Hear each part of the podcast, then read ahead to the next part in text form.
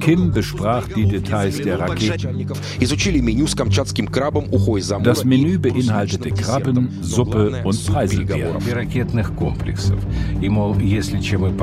Wenn Pyongyang Moskau in irgendeiner Weise nützlich ist, dann als Munitionslager für die Artilleriekaliber, die an der Front benötigt werden. Auf allen Kanälen wurde der Besuch von Nordkoreas Machthaber Kim Jong-un in Russland gefeiert. Im September 2023 traf er im Raumfahrtzentrum Vostochny im Osten Russlands Wladimir Putin. Und die beiden haben dort auch beschlossen, davon gehen Analysten aus, dass Kim Russland mit Waffen unterstützen wird. Nordkorea und Russland also auch Waffenbrüder? Die Nachrichten aus Nordkorea klingen gerade beunruhigend. Mitte Dezember hat es eine Interkontinentalrakete getestet, die fast die Ostküste der USA erreicht hätte. Es will 2024 drei militärische Spionagesatelliten ins All bringen. Und Kim Jong-un hat in seiner Neujahrsansprache betont, dass es die Zusammenarbeit mit antiimperialistischen Ländern festigen müsse, die sich der westlichen Hegemonie unter Führung der USA widersetzen. Deutschlandfunk Kultur Weltzeit. Ich bin Margarete Wohlein, hallo. Welche Interessen haben Russland und Nordkorea? Wo sind Gemeinsamkeiten, wo nicht? Und ist es eine stabile Achse? Fest steht, beide Länder halten sich bedeckt, vor allem wenn es um die Zusammenarbeit auf militärischem Gebiet geht. Unser Reporter Alexander Bühler hat deshalb einen anderen Weg gewählt. Er hat einzelne Informationen wie in einem Puzzle zusammengefügt, mit Experten gesprochen und auch in die gemeinsame Geschichte der beiden Staaten geschaut. So, in these images of the North Korean port of Rajin, we see uh, Russian vessels, Russian flag auf diesen Satellitenbildern vom nordkoreanischen Hafen Rajin sehen wir russische Frachtschiffe, Roro-Schiffe und anscheinend das Abladen von Containern im Hafen. Die Schiffe scheinen diese Container an einem Pier zu entladen und dann zum nächsten Pier zu fahren, um Container aus Nordkorea zu laden. Wir vermuten, dass russische Container leer nach Nordkorea verschifft werden, nach Rajin, und dann werden sie als vollgeladene Frachtcontainer zurück nach Russland transportiert, wahrscheinlich mit Munition. Vermutungen, die von Recherchen und Informationen der westlichen Länder gestützt werden. Es geht um Munition, Artilleriemunition, die Russland für seinen Krieg in der Ukraine will, für die der russische Präsident Wladimir Putin monatelang sein nordkoreanisches Gegenstück umworben hat. Joseph Byrne vom englischen Think Tank RUSI hat mit Kollegen anhand von Satellitenbildern aufgeschlüsselt, wie Russland an diese Munition kommt. Ihren Bericht dazu nannten sie The Orient Express. Ein Beispiel das russische Frachtschiff Maria. Auf einem der Satellitenbilder sieht man das Schiff am 12. Oktober 2023 in Rajin, Nordkorea. Selbst aus der großen Höhe des Satelliten lässt sich gut erkennen, die Luken sind offen, das Schiff wird beladen. Das nächste Satellitenbild zeigt das Frachtschiff zwei Tage später, im russischen Marinestützpunkt Dunai. Diesmal werden die Container aus dem Inneren des Frachtschiffs geborgen und am Kai gestapelt. Munition, davon geht das Rusi-Team aus. Doch warum auf diesem Weg? Warum nicht direkt per Zug von Nordkorea aus nach Russland?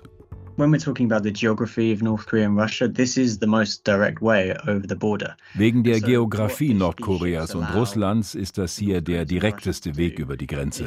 Schiffe ermöglichen es Nordkorea und Russland, Fracht in großem Umfang zu transportieren. Das zeigt sich, wenn diese Container auf große, über 100 Meter lange Schiffe geladen werden. Solche Frachter können Hunderte von Containern auf einen Schlag transportieren, die dann auf einen Zug verladen und quer durch Russland geschickt werden können wahrscheinlich zu den Munitionsdepots in der Nähe der ukrainischen Frontlinien. Solche Aktivitäten finden im Norden Nordkoreas und in Nordrussland statt, in der Nähe des Hafens Wladiwostok. Tatsächlich hat sich auch die amerikanische Regierung mit dem Thema befasst. Ihre Experten kamen zum Schluss, dass jene Container vom Osten Russlands aus per Eisenbahn nach Tichoretsk geschafft würden eine kleine Militärbasis, deren Munitionslager gerade ausgebaut wurden, nahe der Front, zwischen den annektierten ostukrainischen Gebieten und der Krim.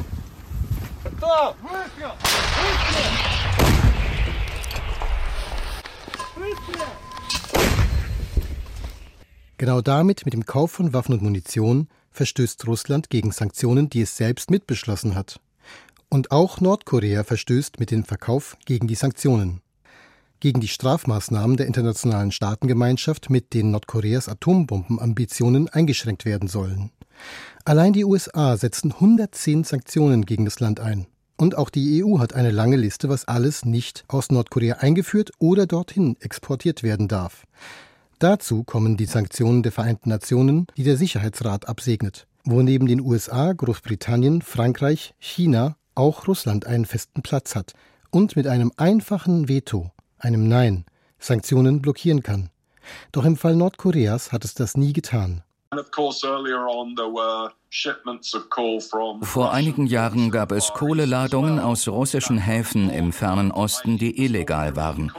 Das war in Wirklichkeit nordkoreanische Kohle, die mit gefälschten Dokumenten zu russischen Häfen im fernen Osten transportiert wurde. Es wurde dann behauptet, es handle sich um Kohle aus Russland.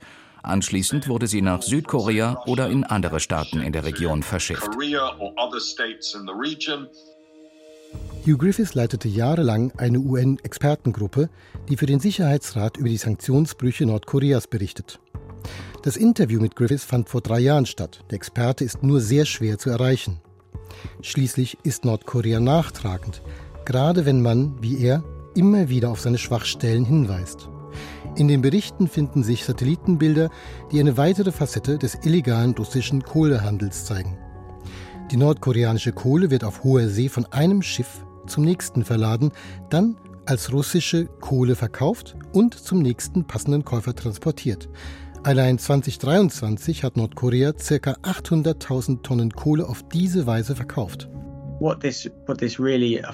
Nordkorea ist führend in der Sanktionsumgehung und geht dabei sehr geschickt vor. Es hat sich über einen langen Zeitraum anpassen müssen. Und das ist etwas, was sich die Russen abgucken können. Das ist ein weiterer Aspekt des russisch-nordkoreanischen Verhältnisses.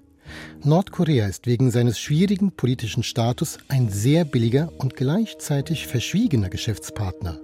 Dabei ist es nicht nur Kohle, die Nordkorea verkauft, auch seltene Erden, Eisenerz, selbst die Fischgründe werden an ausländische Fischereibetriebe verpachtet. Die einstmals riesigen Waldgebiete Nordkoreas sind mittlerweile um ein Drittel abgeholzt. Nordkorea unternimmt alles, um Geld in die Kassen zu bekommen, um jene Waren zu bekommen, gegen die Sanktionen verhängt sind sagt die Wissenschaftlerin Elizabeth Shaw von der Deutschen Gesellschaft für Auswärtige Politik. Ein neueres Beispiel ist der RD 250 Motor für flüssig treibstoffbetankte ballistische Raketen, auch sowjetischen Ursprungs. Wie der es nach Nordkorea geschafft hat, da kann man nur drüber spekulieren. Aber dieser Motor wurde eben von Nordkorea dafür genutzt, eine neue Reihe von Mittel- und Langstreckenraketen zu bauen, die sehr viel erfolgreicher sind. Mittelstreckenraketen, die es bis nach äh, Guam schaffen, wo die Amerikaner wichtige Dinge stationiert haben.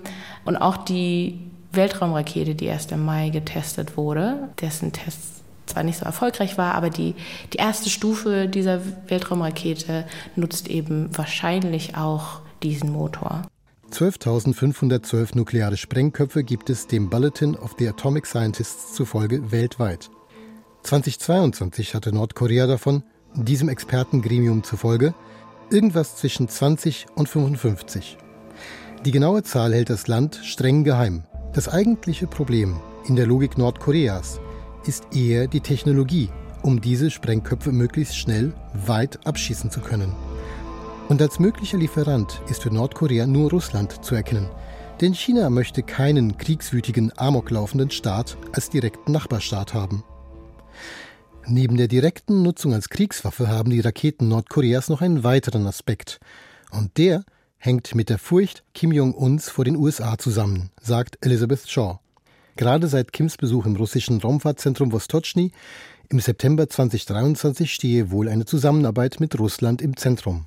Vielleicht könnte da Russland unterstützen, vielleicht auch wieder mit Motoren oder anderen ähm, Subsystemen für die Weltraumrakete oder auch mit, mit eigener Satellitentechnologie. Klar kann man die auch friedlich nutzen, aber Nordkorea hat ein großes Interesse und auch explizites Interesse daran, Satelliten für die militärische Aufklärung ins Weltall zu bringen, um eben nicht nur tolle Raketen zu haben, die man vielleicht nutzen kann, sondern auch zu wissen, wann man diese einsetzen muss. Entsprechend braucht eigentlich Nordkorea auch diese militärische Aufklärung. Und Drohnen sind da auch nur teilweise nützlich. Und entweder sie haben eben russische, entweder informell oder offiziell russische Partner, die ihnen hier helfen. Oder das wird noch ein sehr, sehr weiter Weg für Nordkorea alleine. Ein Zufall, dass Nordkorea nach Kims Besuch in Russland plötzlich einen Kommunikationssatelliten ins All schicken konnte? Einen Spionagesatelliten, wie Nordkorea auch gleich verlauten ließ, der den USA ins Weiße Haus gucken könne. Ein Angriff darauf käme einer Kriegserklärung gleich, sagte Kim Jong-un. Wenn der Satellit die heimliche Frucht der russisch-koreanischen Zusammenarbeit ist, dann scheint sich für Nordkorea die Zusammenarbeit zu lohnen. Denn anscheinend haben die Munitionslieferungen an Russland schon letztes Jahr begonnen, wie John Kirby, nationaler Sicherheitsberater der USA, erklärte. Wir haben öffentlich gemacht, dass Nordkorea gegen Ende letzten Jahres Infanterieraketen und Marschflugkörper an Russland geliefert hat, die von Wagner genutzt werden sollten. Heute veröffentlichten wir Bilder dieser ersten Lieferung. Diese Bilder zeigen, dass am 18. November 2022 fünf russische Eisenbahnwaggons von Russland nach Nordkorea geschafft wurden. Am nächsten Tag, dem 19. November, belud Nordkorea diese Eisenbahnwaggons mit Containern und der Zug kehrte nach Russland zurück. So John Kirby in einem offiziellen Pressebriefing im Weißen Haus im Januar 2023. Deutlich wird, Schon vor Kim Jong-uns offiziellem Besuch in Russland hat Nordkorea Waffen und Munition nach Russland exportiert. Tatsächlich nimmt laut des Fachjournals zu Nordkorea Daily NK auch der reguläre Handel immer mehr zu. Jetzt überqueren täglich bis zu vier Güterzüge mit hunderten Waggons den wichtigsten Knotenpunkt zwischen den beiden Ländern. Russland versorgt das hungerleidende Nordkorea mit Holz, Weizen und Bratöl, neben der Waffentechnologie.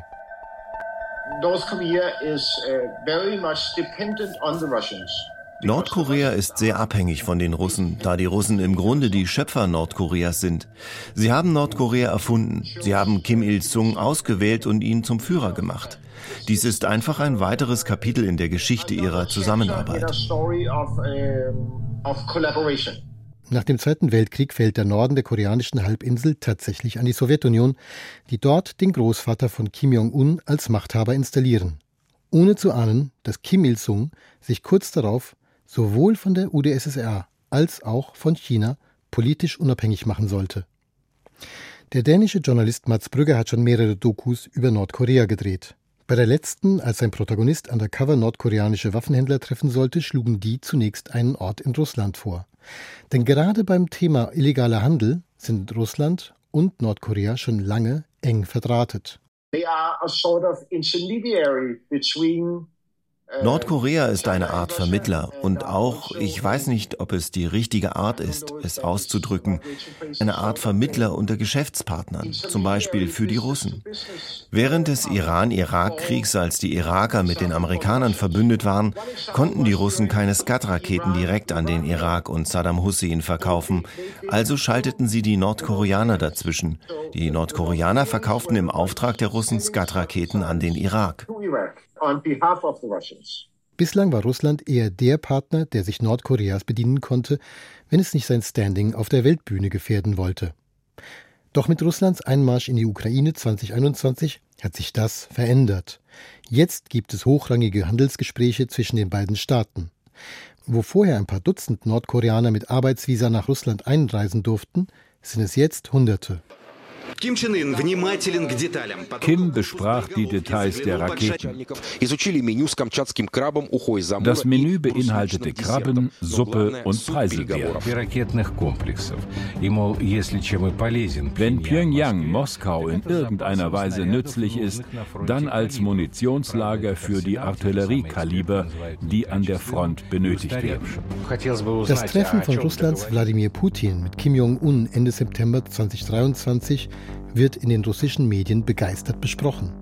Dass dem ein Besuch des russischen Verteidigungsministers Sergei Shoigu vorausgeht, wird weniger wahrgenommen. Aber es demonstrierte deutlich den Schwerpunkt des russischen Interesses. Shoigu besichtigte nordkoreanische Waffenfabriken. Kims Besuch dagegen ähnelte eher einer glamourösen Brautschau. Beim Weltraumbahnhof im Osten Russlands, dem Vostochny-Kosmodrom, werden Kim und den russischen Zuschauern die Errungenschaften der russischen Weltraumagentur Roskosmos vorgeführt. Besonders interessant wegen der Spionagesatelliten. Danach bekommt der nordkoreanische Staatschef auch noch eine Fabrik für Kampfflugzeuge zu sehen. Und zum Abschluss noch ein nuklearer Höhepunkt, der russische Stützpunkt der Pazifikflotte in Vladivostok.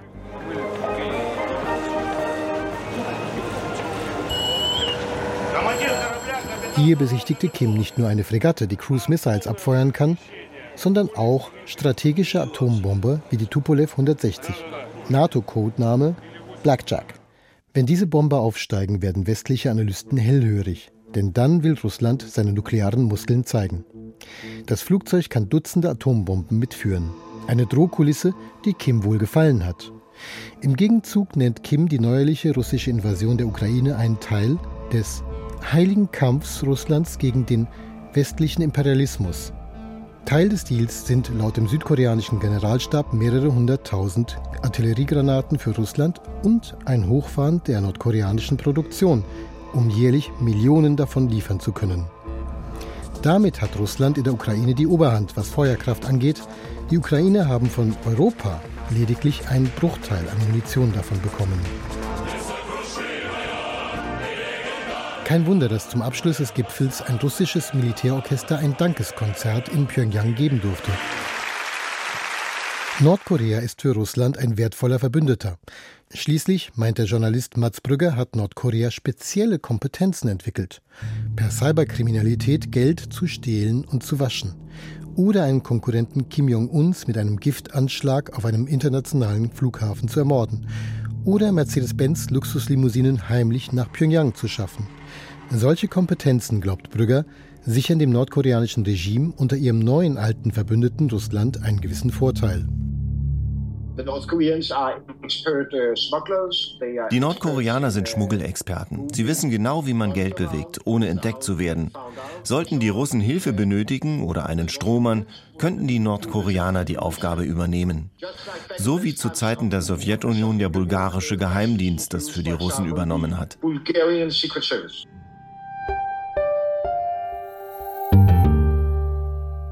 Meint der dänische Filmemacher Mats Brügger, der übrigens einen beeindruckenden investigativen Dokumentarfilm über Nordkoreas Geschäfte mit Kriegswaffen gemacht hat. Titel Der Maulwurf, Undercover in Nordkorea. Immer noch anzuschauen in der ZDF Mediathek. Während Nordkorea ein eher neuer Partner Russlands ist, wenn man das aktuelle Zeitgeschehen betrachtet, währt das Bündnis mit dem Iran schon länger. In Syrien haben sich die beiden Länder zusammengetan, um das Regime von Präsident Bashar al-Assad vor dem Zusammenbruch zu retten und waren damit erfolgreich. Ende 2015 haben ihre gemeinsamen Anstrengungen begonnen, den Kriegsverlauf zu wenden. Nordkorea und Iran also, sind das die neuen Partner und Waffenbrüder für Russland? Ist es eine stabile Achse? Welche Interessen haben die drei Länder? Wo sind Gemeinsamkeiten, wo nicht? Das möchte ich wissen von unserer Russland-Expertin Sabine Adler. Hallo Sabine. Hallo. Sabine, sind Nordkorea und Iran aus der Sicht Russlands verlässliche Partner? Und wenn ja, wofür? Bezieht es sich nur auf militärische Geschäfte? Ja, zum Teil schon, größtenteils in diesem Moment auf jeden Fall, zum Teil aber auch nicht. Also es sind jeweils äh, Freunde, von denen Putin sagt, besser als zwei neue Freunde ist ein alter Freund. Man besinnt sich also auf die Verbindungen, die man hat mit diesen beiden Ländern, aber das sind durchaus ja wechselvolle Beziehungen und die sind auch nicht frei von Erschütterungen gewesen. Aber jetzt im Moment steht tatsächlich im Mittelpunkt die Waffenhilfe, die Russland eindeutig vom Iran kriegt. Also das ganze Shahed-Drohnenprogramm, die Angriffe auf ukrainische Städte seit Oktober 2022 sind im Grunde genommen nicht denkbar ohne diese iranische Waffenhilfe, von der es ja anfangs geheißen hat aus Teheran, man würde das gar nicht machen, man würde diese Unterstützung nicht leisten. Und wir wissen, dass es also Hunderte von Drohnen mittlerweile sind, die geliefert wurden und Russland natürlich mit einer Fähigkeit ausgestattet haben, die es vorher nicht hatte. Also, wenn ich das richtig verstehe, für Russland ist es schon wichtig, das zu bekommen, um den Krieg gegen die Ukraine weiterführen zu können. Wenn das so ist, was bekommt Iran dafür? Also man liest öfter, Iran will, dass Moskau sich stärker engagiert für das Überleben dieser Islamischen Republik. Würde Russland sich da überhaupt einspannen lassen? Unbedingt, und das macht es ja auch gerade. Der, die Gegenleistung für diese vielen Drohnen, die ja jetzt so wichtig sind in dem Krieg, die sind auch unter anderem deshalb wichtig, weil Drohnen eine ganz billige Waffe sind und Russland damit zum Beispiel teure Raketen einspart. Die Gegenleistung, die Moskau zahlt, ist die, dass äh, sie an den Iran russische Kampfjets zum Beispiel liefern, Hubschrauber, Radaranlagen, auch Ausbildungskampfflugzeuge. Und das Ganze sind Rüstungsgüter im Wert von mehreren Milliarden Dollar.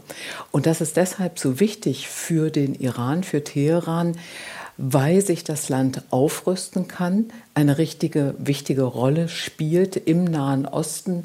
Und da Stichwort der Krieg gegen Israel, das ist ein richtiges Bedrohungspotenzial, was da mit russischer Waffenhilfe aufgebaut wird im Iran, auch gegen Israel. Wenn wir uns diese drei Staaten, um die es in der heutigen Weltzeit geht, äh, angucken, Nordkorea, Iran und Russland, die haben ja ein gemeinsames Narrativ, haben einen gemeinsamen Feind, die USA und den Westen. Die NATO wird dämonisiert, der Westen als verdorben verurteilt. Gibt es da noch mehr Gemeinsamkeiten? Also die Unterstützung, die militärische, hast du schon betont, aber ist da auch ideologisch, also diese gemeinsame Achse gegen den Imperialismus, den in Putins Augen ja der Westen und die USA symbolisieren. Genau, da gibt es also quasi als Auswirkung äh, dieser Frontstellung, so kann man es ja fast begreifen, ähm, sind Sanktionen. Sowohl der Iran als auch Nordkorea haben schon lange unter Sanktionen des Westens mehr oder weniger zu leiden. Also in Nordkorea betrifft das ja vor allem das Atomprogramm. Mhm. Und auch da, und da würde ich gerne diesen Schlenker kurz machen, auch bei diesem nordkoreanischen Atomprogramm ist es so ähnlich wie im Iran. Auch da hilft Moskau offensichtlich jetzt mit äh, Raketentechnik, mit äh, Satellitentechnik, mhm. denn Nordkorea möchte gern dieses Atomprogramm weiter verfolgen, für das es eben international sanktioniert wird. Und da gibt es durchaus einen Politikwechsel auch in Moskau. Also man ist hier gegen den großen Feind USA und den Westen zu allem bereit, also sich dann eigentlich auch mit solchen unlauteren Partnern wie Nordkorea im Atomprogramm zu verbünden. Das Gleiche ist im Iran. Auch da gibt es ja die Hilfe auf der einen Seite von Russland beim Atomprogramm. Da geht es um das Atomkraftwerk Bushehr, das im Übrigen die Iraner immer noch nicht bezahlt haben, weil sie notorisch klamm sind. Aber auf der anderen Seite verfolgt Russland da so eine ganz komische Schaukelpolitik. Russland ist das gar nicht so unrecht, dass äh, der Iran immer noch mit Sanktionen belegt wird. Aber auch das weicht jetzt auf im Zuge dieses Krieges gegen die Ukraine. Man war in der Vergangenheit immer noch in dem einen Punkt auf die Hilfe Russlands angewiesen, nämlich tatsächlich bei den Atomverhandlungen mit bzw. gegen den Iran. Da war Russland, galt Russland immer als ein Partner. Das könnte sich jetzt ändern. Bei Nordkorea hat es sich gerade geändert. Also das sind tatsächlich diese starken Bande, die so ein gemeinsamer Gegner auslösen kann. Und Russland wiederum sucht neue Absatzmärkte für Öl und Gas, findet sie zum Teil auch im notorisch klammen Iran, der ja das Öl nicht äh, selber fördern kann. Also man schmiedet da neue Interessenbünde und äh, findet da zueinander. Und es sind, und das müssen wir unbedingt erwähnen, ja alles dreist Diktaturen. Mhm. Und da ist man sich vor allem ganz besonders einig im Geiste. Soweit Sabine Adler, unsere Russland-Expertin über die Gemeinsamkeiten, auch Unterschiede zwischen Russland, Iran und Nordkorea und was diese Allianz für die weltpolitische Lage bedeuten könnte. Danke für das Gespräch, Sabine. Sehr gern. Das war die Weltzeit heute. Wenn Sie uns gut fanden, dann empfehlen Sie uns bitte weiter, liken oder teilen den Podcast. Ich bin Margarete Wohlan. Machen Sie es gut.